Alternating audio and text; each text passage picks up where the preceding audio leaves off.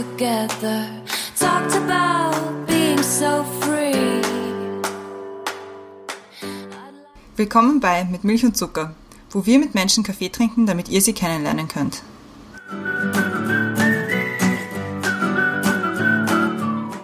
Willkommen zurück bei Mit Milch und Zucker. Mein Name ist Brenda Mein Name ist Christiane. und wir haben die Rollen getauscht deswegen, weil wir heute schon hier so einen besonderen Gast haben. Die Reihe der besonderen Gäste reißt nicht ab. Eine Glückssträhne. Eine kann man Glückssträhne. sagen. Nein, und alle unsere Gäste sind besonders, aber heute ist ganz besonders, weil die Christiane hat sich so gefreut, wie unser Gast so gesagt hat, unsere Gästin. Nämlich, willkommen Sibylle. Und wer Sibylle noch nicht kennt, Sibylle ist Christianes Mama. Ja. Und deswegen ist es so ein besonderer Gast, weil wir schon wieder unsere Familie verpflichten. Und ich darf dich vorstellen, ich schicke voraus, die Vorstellung habe nicht ich geschrieben. Also, Sibylle ist 56 Jahre alt und Qualitätsmanagerin bei einem jungen Sushi-Unternehmen. Sie ist dorthin gewechselt, und nachdem sie mehrere Jahre als Qualitätsmanagerin bei einem Gemüsevertrieb tätig war. Sie hat drei Kinder und jetzt beginnt das Augenzwinkern, wovon das älteste das Beste ist. Die anderen sind aber auch okay. Man möge jetzt sich zusammenreimen, wer diese Vorstellung geschrieben hat. Ab Oktober beginnt sie einen Masterstudiengang und erfüllt sich so einen lang gehegten Traum zu studieren. In ihrer Freizeit arbeitet sie oft an ihren Betonwerken in einer Werkstatt, die sie mit einer Freundin teilt, geht wandern, spazieren oder in die Stadt. Also willkommen Sibylle. Wir haben auch uns ein, ein sehr schönes Thema überlegt, auf das wir uns schon total freuen. Ja, genau. Ich habe heute die Ehre, das Thema vorzustellen. Und zwar haben wir uns überlegt als Thema Selbstverwirklichung, Gelassenheit oder doch Yoga. Ist jetzt die Zeit für einen Neuanfang, für ein großes Abenteuer? Das ist ein Satz von der Ildigo von Kürti. Und zwar, wie die Brenda schon in der Vorstellung angesprochen hat, beginnst du ja jetzt im Oktober dein Masterstudium. Was ich extrem cool finde. Für mich ist das noch sehr stark in Erinnerung, dass du früher immer gemeint hast, das Einzige, also wenn du was bereust, ist das Einzige, dass du nicht studiert hast oder dass du nicht die Möglichkeit gehabt hast zu studieren. Und das finde ich halt jetzt so cool, dass du es jetzt nachmachst, wo auch die letzte von uns dreien den, den Abschluss hat und jetzt fangst du quasi wieder an. Und darüber wollen wir mit dir ein bisschen reden, wie der Weg zu dem Entschluss war, dass du jetzt doch studieren gehst, was du erwartest, was du befürchtest, wovor du dich auch fürchtest. Dieses Feld wollen wir ein bisschen beackern. Also es ist, wie du siehst, nicht so schlimm. Schauen wir mal. Aber wir fangen jetzt gleich mal an mit den Questions to go. Schnell Frage, Antwort. Bist du bereit? Ja, Okay. Weißer Spritzer oder Aperol? weißer Spritzer. Wenn du dir eine neue Identität aussuchen könntest, egal wo, egal wann, wer wärst du? Eigentlich möchte ich niemand anderer sein, aber am ehesten meine Großmutter. Als Kind wollte ich werden. Zahnärztin. Vorspeise oder Nachspeise? Leider Gottes, je älter ich wäre, eher Nachspeise. Großstadt oder einsame Insel? Großstadt. Abschalten kann ich am besten bei? Draußen sein, sich draußen bewegen, also wandern, Radfahren, äh, spazieren oder in einer geselligen Runde. Inspiration hole ich mir durch. Gespräche, Dinge, die ich sehe, schlaflose Nächte, da hat man gut eingehoben. Radio oder Fernsehen? Untertagsradio. Dorthin möchte ich noch einmal reisen. Nach New York. Ja, es gibt noch ein paar andere Gegenden. Danke sagen möchte ich. Meinen Kindern. Die fordern nämlich nach wie vor.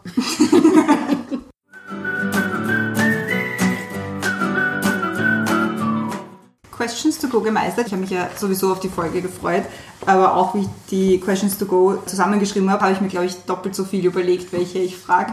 Und es waren ein paar Antworten dabei, die ich nicht wusste oder mit denen ich nicht gerechnet habe und ein paar schon. Also, aber damit unser Gespräch hier nicht abreißt, kommen wir gleich zur ersten mit Milch und Zucker Frage und zwar, was ist oder war ein guter Kaffee für dich? Und da geht es ja oft nicht nur um den Kaffee, wie er geschmeckt hat, sondern um alles andere drumherum. Speziell äh, kann ich mich an keinen erinnern. Prinzipiell ist ein Kaffee gut, wenn die Gesellschaft dazu passt. Wir haben uns das letzte Mal eigentlich, nein, das letzte Mal gesehen, bevor du nach New York gefahren bist. Ah, okay. Und so lange? Und ich, ich kann mir schon vorstellen, dass wenn man so einen Traum hat, nach New York zu fahren, das war ja einer deiner Träume. Und wenn man dann dort irgendwie am ersten Tag aufsteht und sich dann mal irgendwie so einen, auch wenn grauslichen Kaffee in Amerika kauft und irgendwie so den Tag startet, dass das schon was Besonderes ist. Ja, sicher. Das stimmt schon.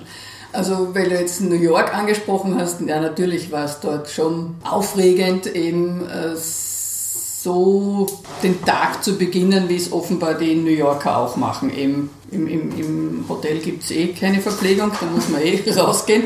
Und man hat es nicht schwer. Also bei, bei jedem Eck ist irgendein Coffee to go und die Möglichkeit hat man natürlich. Und da schmeckt einem jeder Kaffee, wenn man sich halt so cool vorkommt, da dabei sein zu können. Das stimmt ja. Und hast auch so einen richtig so einen, so einen over-the-top amerikanischen Starbucks-Kaffee getrunken, so Pumpkin Spice, Double, whatever, Dings. Double Whip Low Fat. Ich muss dazu sagen, ich bin, wenn ich bei Starbucks oder anderen Systemgastronomieketten bin, hoffnungslos überfordert ob des Angebots. Aber ich muss schon sagen, wir haben einmal am Tag uns eigentlich mehr aufgewärmt, aber wir haben einmal am Tag bei irgendeinem Starbucks halt äh, schon Rast gemacht und, und, und in Pause gemacht und da haben wir dann auch ein bisschen mehr Zeit damit verwendet. Boah, was gibt's da alles und alles Mögliche ausprobiert. Ja. Kaffee ist ja prinzipiell jetzt nicht so, also wenn ich, es gibt ja so Menschen, die verbindet man irgendwie, ja, die trinken die ganze Zeit Kaffee. So ein Mensch bist du ja nicht. Deswegen glaube ich auch nicht, dass das jetzt bei New York so das Ding war, so okay, wo kriegen wir jetzt den guten Kaffee her? Aber war New York prinzipiell so, wie du es dir vorgestellt hast? Ja, war schon, es war natürlich wahnsinnig aufregend, allein schon eben, dass es dann endlich einmal stattgefunden hat, dass, es, dass ich es geschafft habe, endlich dorthin zu kommen.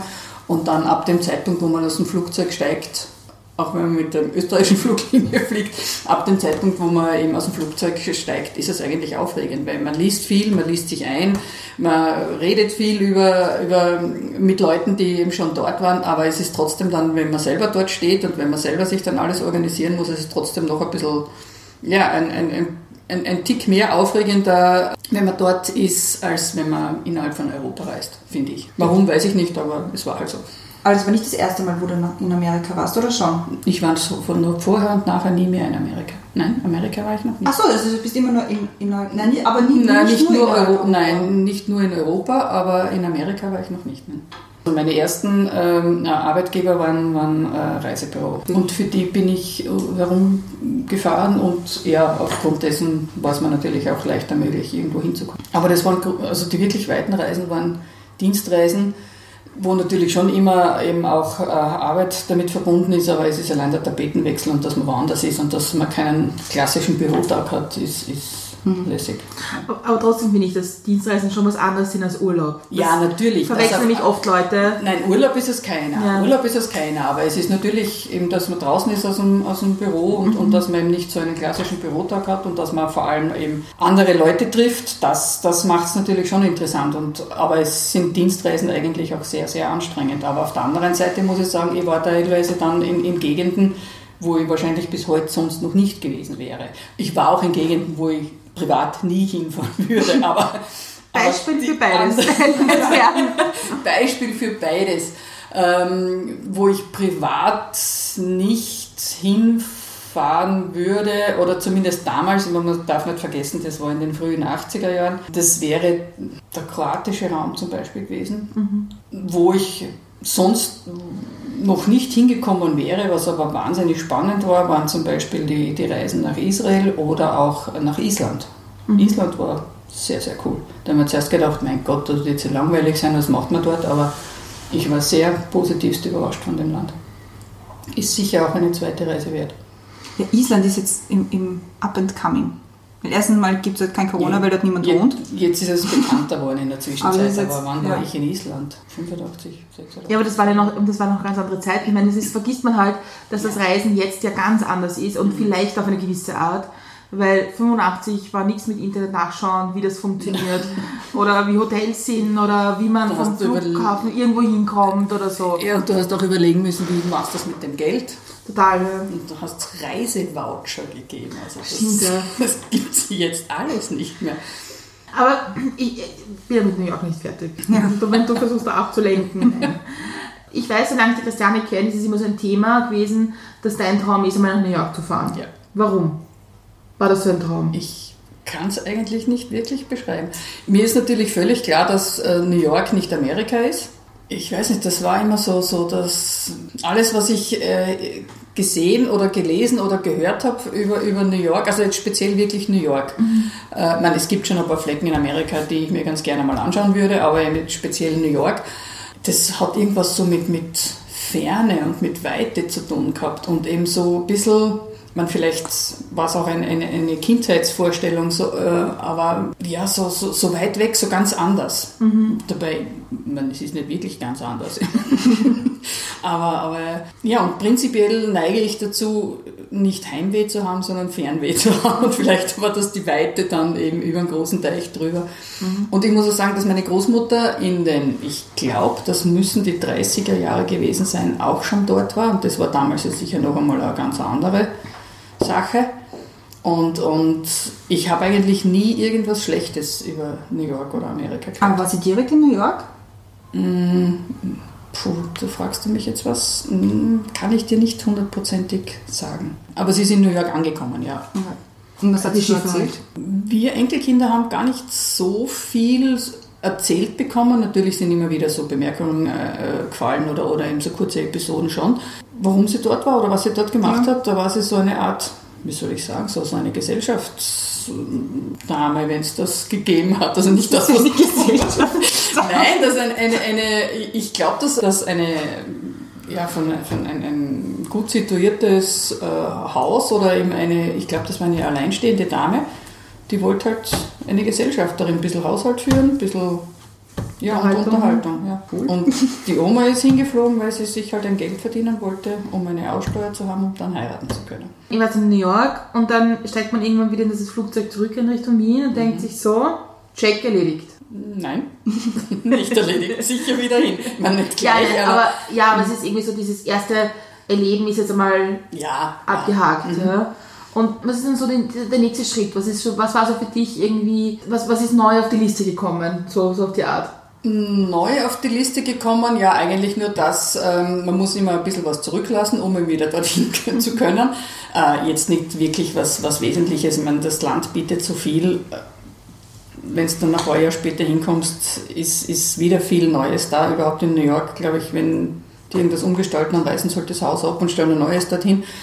Äh, so wie wir dort waren, äh, haben sie da diese Bienenwabe zum Einstieg von, von der Highline, die war noch in, im Bau und ist erst im Frühjahr drauf eröffnet worden. Und ich habe mir damals schon gedacht, boah, das muss eigentlich cool sein, wenn man da, ich weiß nicht, wie viel tausend Stiegen rauf und runter geht.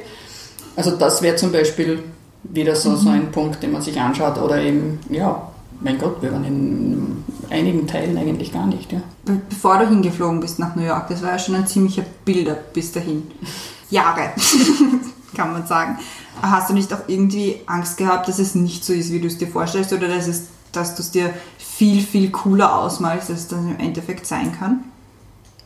Komischerweise nicht, nein. Ich war in keinem Punkt, also ich war eigentlich von keinem, was wir uns angeschaut haben und wo ich vorher schon ein bisschen was gewusst habe, war ich eigentlich enttäuscht. Das Einzige, was wir besser hätten vorbereiten müssen oder sollen, das war dieses ähm, Museum für, für Migranten. Da kannst du nämlich wirklich nur mit Termin hin, das hätten wir vorher online machen müssen. Und ich gedacht, ach, wir fahren eh zu keiner Hauptsaison, da können wir schon so irgendwie absolut nicht Ist das möglich. Ellis Island oder das andere? Äh, Das andere, das, Das- ist in der Nähe von, von Chinatown, also wenn du dann Ja. ein Stück weiter gehst. Äh, Aber eben dieses, dieses äh, Museum eben für, für Migranten, das, da kannst du wirklich nur mit, mit Termin hinein. Und wenn du keinen hast, dann ist Pech. Und wenn du hinkommst und denkst, na, machst du das halt jetzt online, keine Chance. Also die sind auf, auf Wochen ausgebucht. Aber ich muss sagen, sie haben einen sehr, sehr guten Film dort laufen. Eine Endlosschleife, da kannst du dich dann reinsetzen und ein bisschen was mitkriegen. Aber Dann ist fast, als wären wir drin. Fast, fast. Aber da denkt man sich, okay, das nächste Mal bist du gescheiter. Ich habe das bei New York, zum Beispiel Times Square. ja.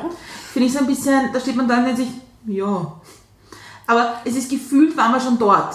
Weil man es einfach schon in 27.000 verschiedenen Filmen gesehen hat. Ja. Also das habe ich eigentlich bewusst ausgeklammert, obwohl ich mir vorher gedacht habe, na, da schaust du ein paar Filme und sagst, ey, und überlegst, okay, dort und dort möchtest du hin. Das habe ich eigentlich bewusst dann nicht so gemacht, um nicht, das nicht so zu erleben.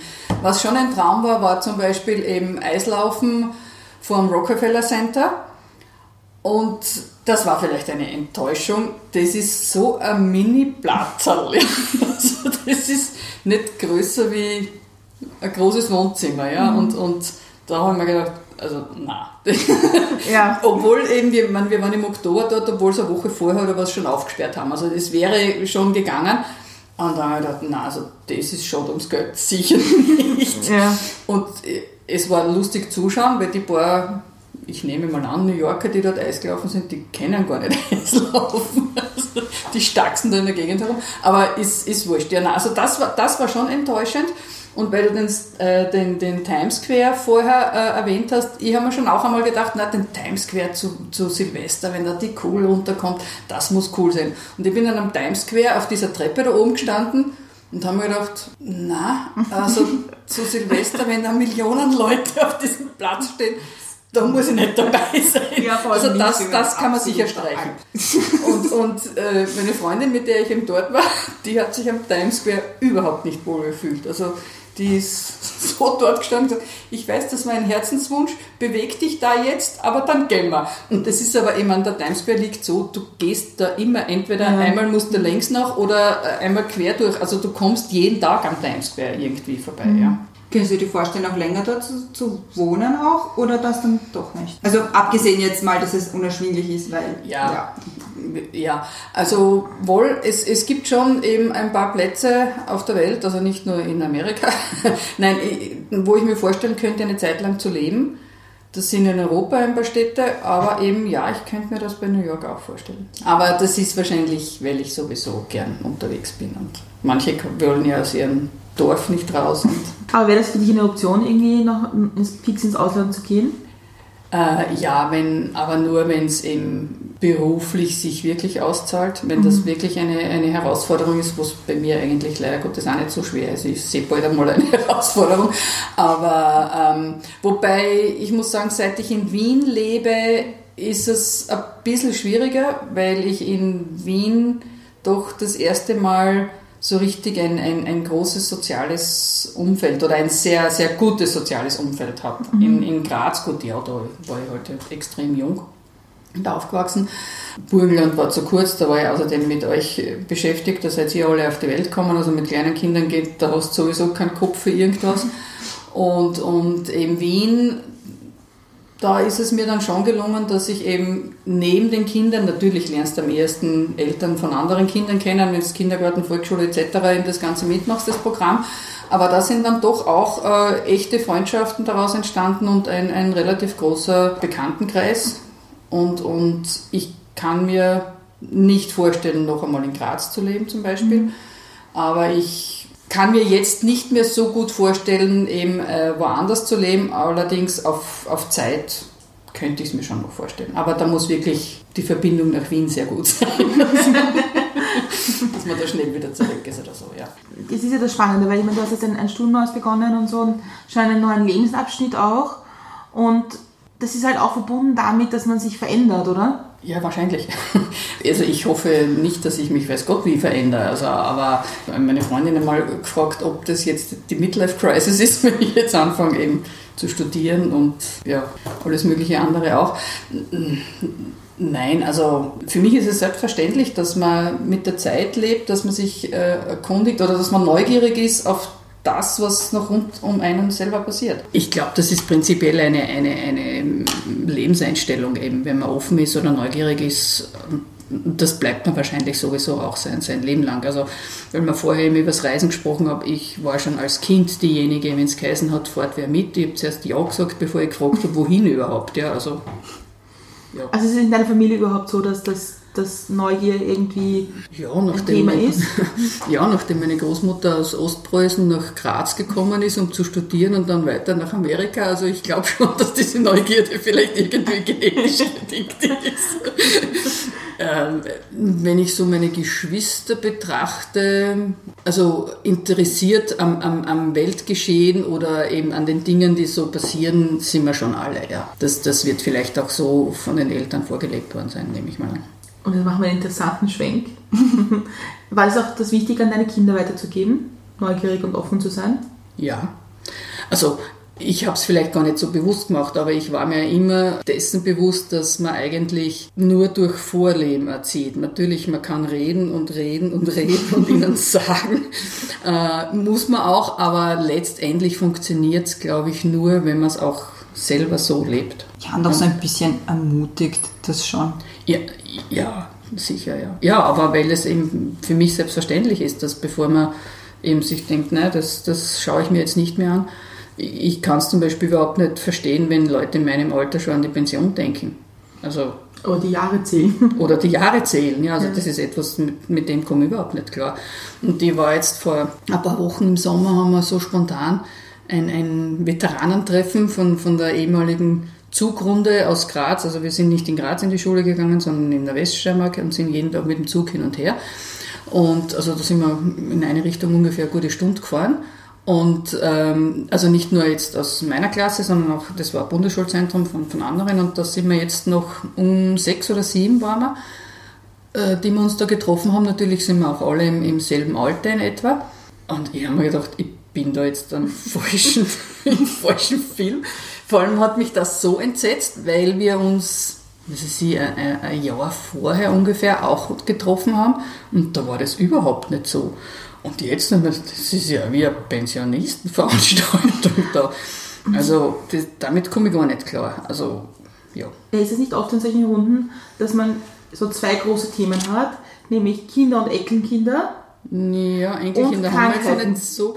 Stimmt, Krankheiten war ein großes Thema, denke ich, man kann ich auch nicht wirklich mitreden. Aber ja, eh, aber, aber allein schon eben, für mich war das so, so, so ein, ein, ein ja, also ich, ich bin mit, ich komme wahrscheinlich bis jetzt noch nicht klar damit, weil das eben so, so komplett neu war. Also das, das war noch nie so, dass, ja, so, so uns unterhalten haben wie sonst auch. Ja, also es ist tatsächlich nur um, um Pensionen gegangen und, und um eben ja die Situation jetzt natürlich. Waren es eher Verschwörungstheoretiker und so. Und, na, also, Ui. ich fahre wieder zu Hause. Nein, also ich habe gewusst, dass ich nach Hause fahren muss, aber, aber es ist mir dann komischerweise nicht schwer gefallen. Obwohl ich eigentlich nur deswegen runtergefahren bin. Ich bin erst um sechs am Abend hingekommen, weil ich natürlich vorher noch gearbeitet habe. Und ich bin dann um elf oder was schon wieder gefahren. Und das ist mir ehrlich gestanden nicht schwer gefallen. Ja, was mich eigentlich irgendwie traurig macht, weil Ich, ich finde, es gibt ja so eine Generation, die sich ganz stark über die Kinder definiert und irgendwann die Enkelkinder und ab einem gewissen Zeitpunkt nicht mehr eigentlich damit beschäftigen, sich selber zu verwirklichen oder zu wachsen. Ja, aber natürlich die Zeit, wo die Kinder heranwachsen, das ist eine absolut prägende Zeit und da muss man sich selber wirklich hintanstellen, weit, weit hintanstellen, weil eben natürlich wichtigere Dinge zu, zu erledigen sind. Aber ich meine, die Kinder sind jetzt draußen und ja, das ist vielleicht eh bei uns etwas zu kurz gekommen.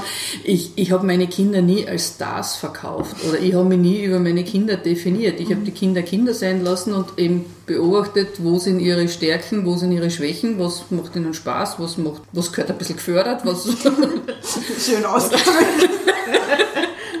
Natürlich macht man da auch Fehler, ist ganz klar. Aber ich meine, ja, man, man wächst ja auch mit den Kindern mit, man wächst ja auch mit den Herausforderungen oder an den Herausforderungen. Aber wenn die Kinder dann draußen sind, ich meine, lehnt euch glücklich zurück, schaut oder genießt es zuzuschauen, wie sie ihren eigenen Weg gehen und ja, ich bin absolut happy, dass jetzt wieder meine Zeit da ist. Also, natürlich habe ich meine Kinder gern. Und ich werde mich auch über Enkelkinder freuen, aber ich meine, aufpassen kann ich drauf nicht, weil ich bin noch berufstätig. noch eine Zeit lang berufstätig. ist bei meiner Mutter ähnlich. Ja. Also na, natürlich, ich meine, wenn es passiert, dann findet man auch eine Lösung und einen Weg, das ist ganz klar. Es ist jedes Kind willkommen, aber äh, ja, also ich muss sagen, dass jetzt wieder meine Zeit gekommen ist, muss ich sagen, finde ich schon auch cool, ja. Aber ich finde auch, weil du, du hast ja auch vorher gesagt, irgendwie erziehen durch, durch Vorleben oder so. Ich finde, das ist auch genau das, was das eigentlich aussagt. Weil es ist doch eigentlich paradox, wenn man sagt, man lebt jetzt nur für die Kinder und dass die Kinder irgendwie so super toll werden. Wenn man ihnen vorlebt, dass es nicht aufhört, wenn man dann irgendwie einen gewissen Punkt im Leben erreicht hat, wo dann eben manche sagen so, okay, jetzt Pension und dann sterbe ich irgendwann, jetzt hart ausgedrückt, sondern so, hey, man kann sein Leben auch noch genießen und irgendwie weiterleben, auch wenn die Gesellschaft jetzt per se sagt, na, es ist vorbei. Also es ist auch ein, ein sehr gutes Vorbild, das man auch vorleben kann, wo man dann noch weiter was, was jetzt nicht erziehungstechnisch tun kann, aber schon irgendwie einen Gedanken mitgeben kann, der sonst wahrscheinlich eher nicht da ist. Aber glaubst du, dass das bei uns gesellschaftlich zu wenig gefördert wird? Auch praktisch in einem Zeitpunkt, wo die Kinder schon erwachsen sind oder glauben sie sind erwachsen? Ja, Kinder bleiben sie immer. Ja, richtig. Also seine Kinder bleiben sie immer. Ja, ich bin auch immer Kind zu Hause. Ja, na klar. Glaubst du, das wird zu wenig gefördert, dass man da noch irgendwie, wie du, ein neues Studium beginnt oder ein Masterstudium beginnt oder sich umorientiert oder Neues tut? Puh, so habe ich das noch nicht betrachtet, aber vielleicht ist das Angebot ein bisschen zu spartanisch. Ja, das kann schon sein. Ich meine, ich bin eben von Natur so, dann, dann suche ich mir halt was. Aber ja, könnte könnt eventuell sein, dass, das so, dass auf diese Generation zu wenig geachtet wird. Meine, auf die Pensionisten und auf die ganz Alten, glaube ich, da schaut man auch wieder sehr drauf. Tut man das wirklich? Ja, aber man schaut darauf, dass sie irgendwie, dass man schaut, dass sie mehr Geld bekommen und so weiter. Aber ich sehe das, ich sehe das immer, oder habe das immer gesehen in, England bei meinen bei Großeltern, wo zum Beispiel der Bruder meines, meines Opas ist in Pension gegangen mit 92. Aber nicht deswegen, weil er musste, sondern weil er wollte. Weil er sagt, weil es gibt dann so Anreizsysteme, dass die keine Steuern zahlen. Und er hat gesagt, was mache ich den ganzen Tag? Meine, die Frau ist relativ früh gestorben Na klar. was mache ich zu Hause? Und Er ist jeden Tag ein paar Stunden arbeiten gegangen. Er war wahrscheinlich nicht so produktiv wie ein 18-Jähriger, Ja, na, ist klar. aber er hat dafür andere Dinge gemacht. Ja, und die Erfahrung darf man auch nicht vergessen. Ich meine, Und man bleibt auch mobiler, glaube ich. Und das, fällt- mir ist es Das in England immer aufgefallen, dass zum Beispiel, dass man in Zügen viel mehr viel ältere Menschen sieht. Mhm. Dass da noch viel mehr Bewegung ist und so weiter. Und dass die in Supermärkten arbeiten oder in so ähm, Charity-Shops oder sowas. also wirklich in der Gesellschaft aktiv noch sind. Genau, und ich glaube, ich habe das Gefühl, dass es bei uns auf das wird nicht Ja, das stimmt, das stimmt. Das, das, so gesehen, ja, wird es dann schon bei uns dann tatsächlich vernachlässigt. Aber da bist du ein gutes, gutes Beispiel dafür, dass man irgendwie noch sehr spannende Dinge machen kann. Und also zu studieren, ich nehme mal an, das Durchschnittsalter ist ein bisschen jünger. Ja, ich muss dazu sagen, das ist ein, ein berufsbegleitendes Studium auf der Donau-Uni Krems und dem einen Gespräch, das ich hatte, der, letzte Step sozusagen zur Aufnahme, da ist mir gesagt worden, dass das Durchschnittsalter der Studierenden dort 40 ist. Aber ist Aber das, wie es sonst ausschaut, keine Ahnung. Ja, natürlich, weil es berufsbegleitend ist. Ja. Und, das, und, und du kannst ja dort ja auch nur eben Weiterbildungen machen. Du kannst dort ja nicht wirklich von Anfang bis Ende ein Studium machen. Das machen sie nicht. Und wie ist das jetzt wieder lernen? Das werden wir noch sehen. Also Ja. dadurch, dass es ja nicht ganz fremd ist von der Materie, ist es jetzt nicht so schwierig, würde ich mal sagen. Und es ist ja auch, ich meine, mit Lernen in der Schule kannst du es überhaupt nicht vergleichen. Ja. Ich meine, dort musst du Dinge lernen, wo du denkst, wozu? Brauche ich nie mehr. Im Nachhinein denkst du dann irgendwann einmal im Leben, äh, hättest besser aufpasst.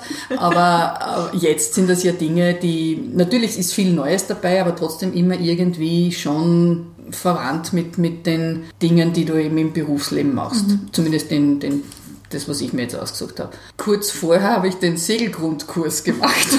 Und das ist ein Segellatein, also mit zwei Freundinnen. Und wir haben auch gesagt, das gibt's doch nicht, dass wir uns das nicht merken. Das musst wirklich wie Vokabeln lernen, ja. Und da haben wir, ja, ich meine, haben wir uns zuerst gedacht, ja, okay, das gibt dann haben wir schon, ja. Die, die halbe Nacht sind wir gesessen bis zur Prüfung. Also das, das hat uns schon auch ein bisschen ernüchtert. Dass, also wenn es wirklich eine komplett neue Materie ist, ich glaube, da tut man sich dann in dem Alter schon ein bisschen schwer. Und natürlich, man muss wirklich dranbleiben, um das Ganze nicht wieder zu vergessen. Also die Dinge, die, die wir in der halben Nacht erarbeitet haben, die sitzen schon. Aber wenn du das dann einmal drei Wochen oder vier Wochen nicht gemacht hast, dann denkst du schon wieder, ah ja genau, ah ja genau, ah ja genau. Und in der Gruppe geht es auch besser. Aber das, ja, das war ein bisschen schon, das war vielleicht schon ein bisschen desillusionierend, dass man das sich wirklich hart erarbeiten muss. Aber eben jetzt bei, bei dem, wo es ja nicht wirklich eine, eine fremde Materie ist, ist besser. Glaubst du, wenn wir jetzt wieder aufs Studium zurückkommen, dass es vielleicht, es ist ja berufsbegleitend, dass du dir vielleicht damit leichter tust als andere in deinem Studiengang, weil du ja immer, oder soweit ich mich erinnern kann, relativ oft, immer wenn du gearbeitet hast, hast du nebenbei Ausbildungen gemacht oder irgendwelche Arbeiten geschrieben oder einfach, du hast nicht nie nur gearbeitet. Ich meine, erstens einmal hast du uns erzogen, dann hast du gearbeitet und hast trotzdem immer noch weiter Ausbildungen gemacht und das oft nicht unter den leichtesten Bedingungen, wie etwa wie ich im Krankenhaus gelegen bin und du in derselben Nacht noch deine Arbeit abgeben musstest. Ja, genau. Also das ist schon, und dann ist sie auch noch extrem gut bewertet worden. Also das sind schon solche Sachen, wo man sich denkt, okay, würde jetzt nicht jeder Mensch können. Ja, das weiß ich jetzt nicht, aber, aber das, das stimmt schon. Also das ist ja auch ein Grund, warum ich jetzt das Studium mache, weil ich bis jetzt, also die letzten zwölf Jahre in etwa, wo ich in dem Bereich berufstätig bin, bin ich eigentlich nur angelernt, eben mit, mit Kurzausbildungen und, und eben aber, und, und das war eben eine, eine große Motivation, dass ich da jetzt einmal dann wirklich gescheit lerne. Und äh, vor allem, wenn du das jetzt so 10, 12 Jahre machst und ich natürlich jetzt die Branche gewechselt habe, also von Low-Risk-Gemüse auf High-Risk, roher Fisch, äh, da stehst natürlich dann schon auch vor neuen Herausforderungen und eben, wenn es ein Qualitätsmanagement ist ja an sich branchenunabhängig. Und durch, dadurch, dass da von allen möglichen Branchen Leute dabei sind, äh, kriegst natürlich auch einen, einen, wesentlich breiteren Horizont und, und kannst dem in den Diskussionen kriegst dem mit, wie lösen die einen das oder die anderen das? Ah ja, das gibt es ja auch. Oder also da kommst du dann ganz einfach wieder auf, auf neue Ideen, auf neue Gedanken. Und ja, aber ich glaube nicht, dass, dass die Ausbildungen, die ich eben vorher gemacht habe, teilweise sind sie auch erforderlich, sonst kannst du eben in dem Bereich nicht äh, arbeiten, weil es eine sehr spezielle Linie ist. Das musst du eben belegen können, dass du weißt, wovon du redest. Ich glaube nicht, dass, weil das bisher war es eigentlich auch sehr speziell auf, auf Lebensmittelsicherheit und jetzt kommt das ganze Paket im Qualitätsmanagement auch dazu, was ja eben branchenunabhängig dann ist und deswegen, ja, schauen wir mal, was, wie die anderen das machen, ob sie jetzt Keks runterstanzen oder schrauben oder so, ist völlig wurscht. Ich finde es total toll, wenn sich unsere Gästinnen ihre Überleitung basteln. Voll. Und das ja. war jetzt total super, weil ich habe die zweite Frage jetzt. Die zweite Frage? Ja. Und zwar, was kann man von dir lernen? Von mir lernen? Ich sehe mich da jetzt nicht so als, als Lehrer. Äh, was kann man von mir lernen? Äh, ja, dass man offen ist, dass man, dass man neugierig ist, würde ich mal sagen. So in die Und Richtung. Tief stapelt.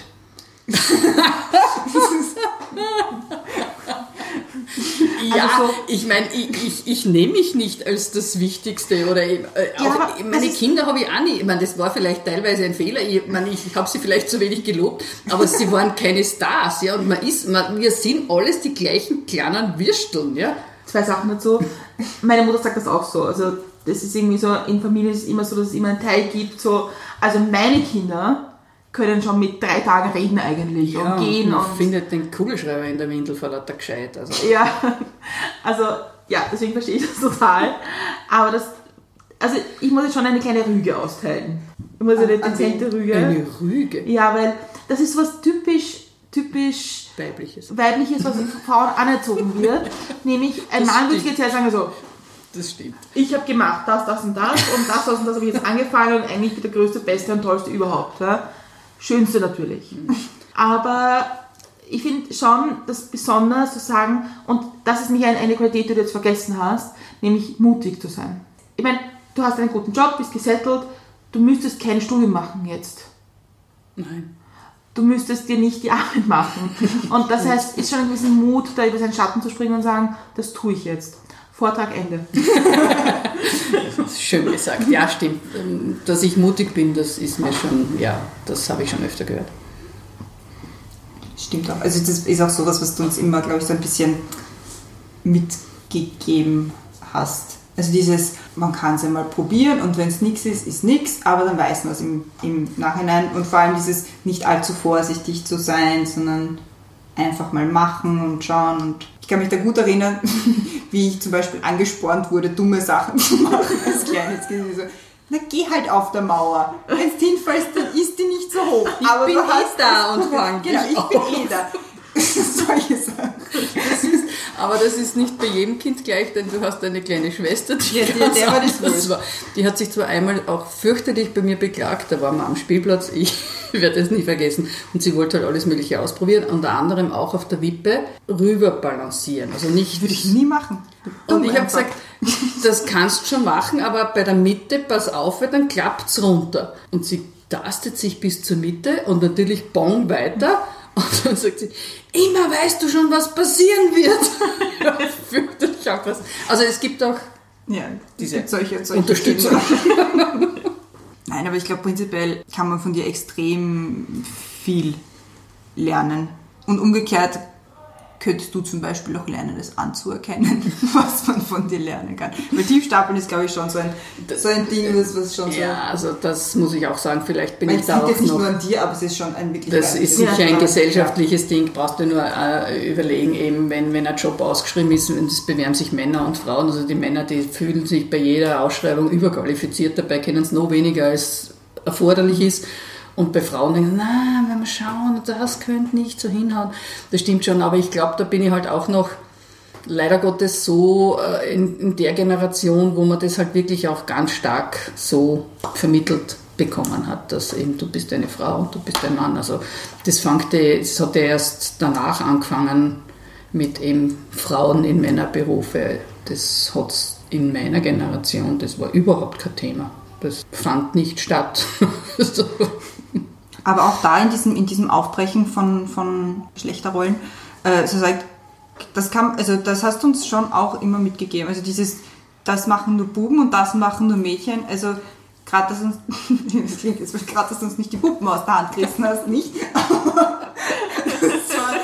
ja, ich muss sagen, ich habe selber nie mit Puppen gespielt. Aber Barbies zum Beispiel. Barbies waren ein Krampf zu bekommen. Ja, da gab es dann Gott sei Dank Tanten und ich weiß nicht, alle möglichen anderen Anverwandten, die durften euch die Barbies schenken, von mir habt ihr sicher nicht bekommen, das stimmt, ja. Aber das ist sicher auch wieder so eine Eigenschaft, die man von dir lernen kann, so sehr hinterfragend zu sein, weil du hast ja doch, also wenn man in deiner Generation schaut, ist das jetzt nicht so diese, die, die, die typische Weltanschauung, sondern das ist schon etwas, was du durchs eigene Hinterfragen oder durchs, durchs, durchs Offensein wieder irgendwie bekommen hast.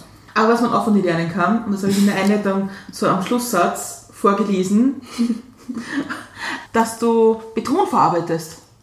Ach so, ja. Dezente Kurve hier. Das ist, ja, das ist Hobby, das ist Vergnügen. Aber hast du so eine künstlerische Ader? Hast du so ein, so ein Bedürfnis, kreativ was zu machen? Kreativ weiß ich jetzt nicht, ob das so ist, um jetzt beim Tiefstapeln weiterzumachen. Nein, aber, aber eben so Dinge nicht nur geistig, obwohl ich eben wahrscheinlich schon ein Kopfmensch bin, aber immer alles nur geistig zu machen, da brauche ich dann schon zwischendurch auch einmal etwas körperlich eben mit draußen bewegen, Radfahren, gehen, wandern oder eben irgendetwas zu tun. Und das, das habe ich schon ganz gern oder eben auch die handwerkliche Dinge in der Wohnung zu erledigen und so, das, das ist Ich habe ganz viele Geschichten gehört von Fliesenböden und, und solche Sachen. Ja, Komplettsanierung der Wohnung. ja, nein, das, das tue ich schon auch ganz gern. Ja, zuerst einmal düfteln, wie legt man das an oder eben sich dann schlau machen und dann zu packen, ja. Kommen wir zur nächsten Frage, würde ich meinen. Und zwar, was bringt dich zum Lachen? Äh, vieles. mich bringt vieles zum Lachen. Ich, über mich selber kann ich auch sehr, sehr gut lachen. Und, Eine klassische Frage hier. und über Situationskomik, da, also wenn in der Situation was passiert, da kann ich mich tagelang darüber abbauen und keiner versteht es. Ja klar, weil er in der Situation nicht dabei war. Was bringt mich zum Lachen? Was mir halt so widerfährt.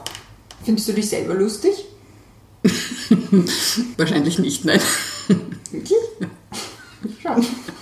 Ja, wir haben ja auch einen ähnlichen Humor, aber der breitet sich ja nicht einmal in der engsten Familie weiter aus. Na, aber wenn du, das stimmt.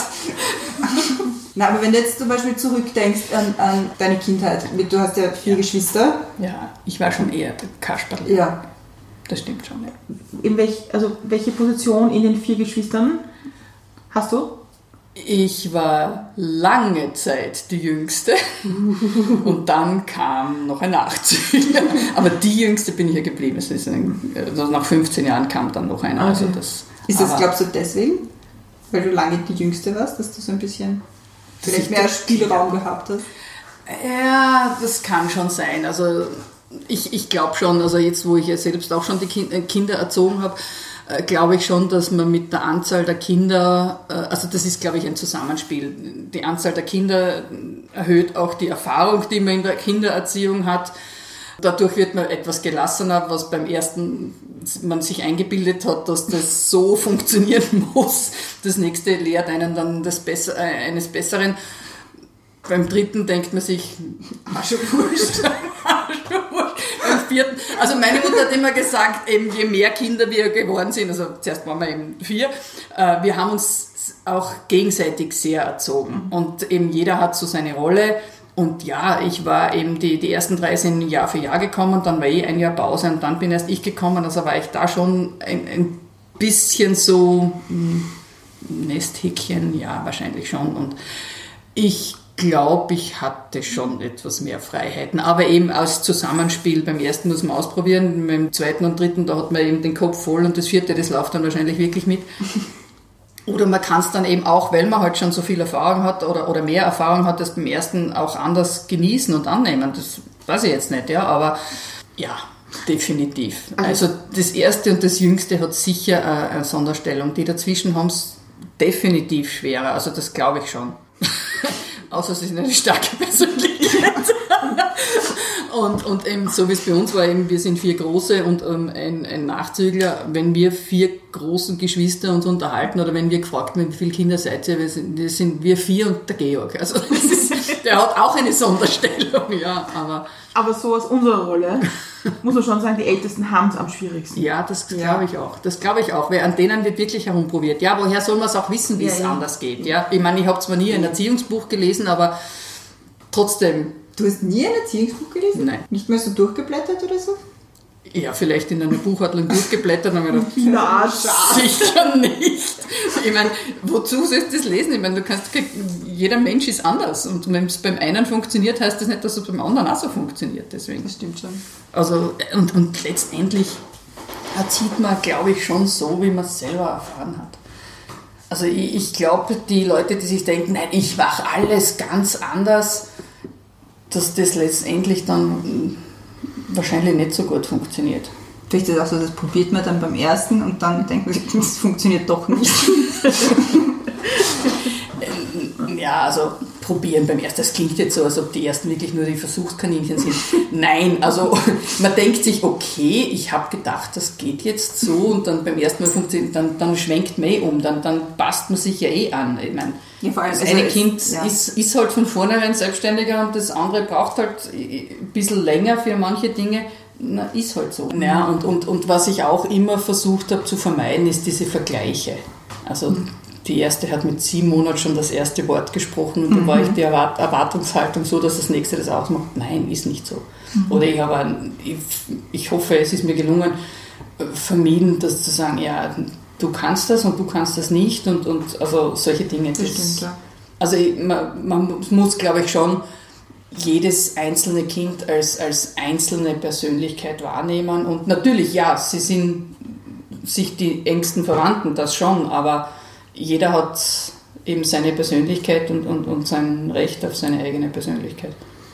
Aber das, das ist ja das Spannende, dass mit drei Kindern oder drei kleinen Kindern, man achtet sehr auf deren Persönlichkeiten, aber wie viel achtet man auf die eigene Persönlichkeit? In der Zeit, wo es für die Kinder wichtig ist, praktisch nicht. Und irgendwann einmal wacht man dann vielleicht doch auf. Nein, es ist ganz normal, dass eben, wenn sie klein sind, dann fordern sie einen aus, aus den verschiedensten Gründen. Wenn sie größer sind, fordern sie einen aus anderen Gründen.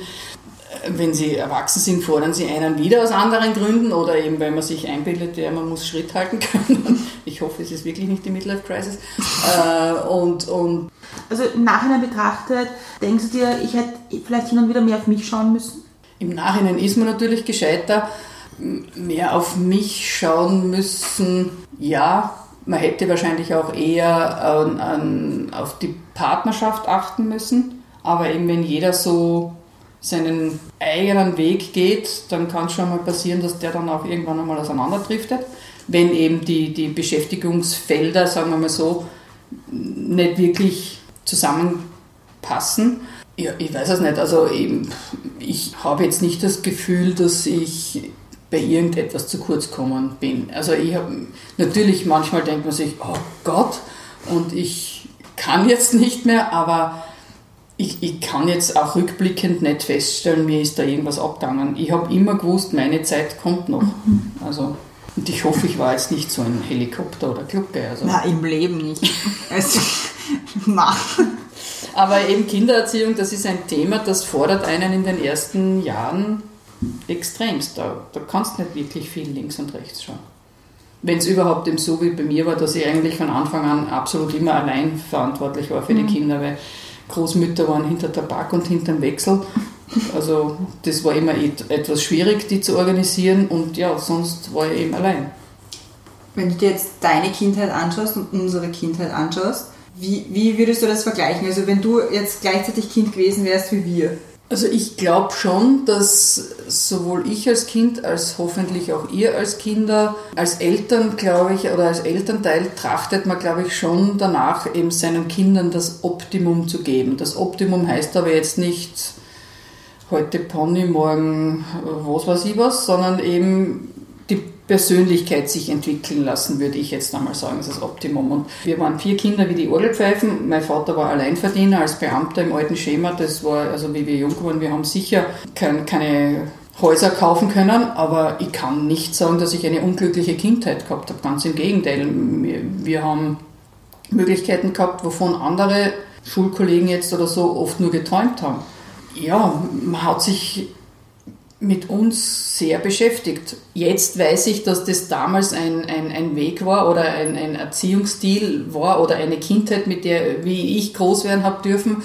Das war für die damalige Zeit sicher eher exotisch, weil wir haben einen Garten gehabt, wir haben die Sommerferien oben auf der Alm, das war ein Ausziehhäusl von einem Landwirt, Tür auf und draußen in die Natur. Wir haben dort am Bauernhof mitgeholfen. Mit uns ist sehr viel gesprochen worden. Man hat sich am Wochenende, Samstag, Sonntag, Samstag war damals noch Schule, aber Sonntag, wir haben immer irgendwelche Wanderungen gemacht als Familie. Und, und manchmal waren die Großeltern dabei oder Tante oder wurscht was oder äh, und, und wir haben zum Beispiel auch keinen Fernseher gehabt und das war damals auch etwas sehr Ausgefallenes. Und da sind wir oft gefragt, ja, was macht's denn ihr dann am Abend? Ja, reden oder Spielen. so. Man, hat sich miteinander beschäftigt, ja. Ja, das klingt Also- eh schon eher ungewöhnlich. Und das war sicher exotisch, ja. Also, Nachdem wir jetzt dezent in der Vergangenheit waren, habe ich jetzt die letzte Frage in diesem Teil. Und zwar, reisen wir in die Zukunft. Es ist das Jahr 2025. Was ist in den letzten fünf Jahren passiert? Ich habe das Studium hoffentlich abgeschlossen. Wie lange dauert das? Zwei, Zwei, zwei Jahre. Und mein Arbeitgeber hat sich so weit weiterentwickelt, dass ich genug Betätigungsfeld dort finde. Ja, und, und dass ich gesund bleibe und dass es meinen Kindern gut geht. Und ja, das war's eigentlich. Welche Reise muss unbedingt passiert sein? Die nächsten Wunschziele sind, äh, in einem Strandkorb an der Ost- oder Nordsee gesessen zu haben, Hamburg endlich gesehen zu haben.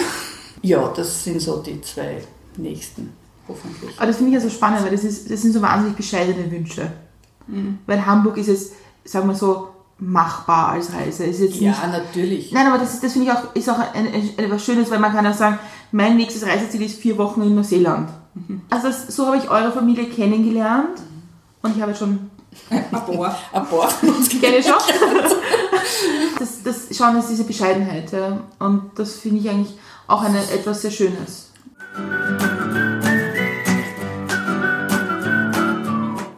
Sind wieder am Ende angelangt und ich glaube, ich habe eine neue Lieblingsfolge. Neue Ähm, Sachen klärt mit dem Mama, Ja, definitiv urviel. Also ab, äh, angefangen bei den Questions to go. Zahnärztin, hä?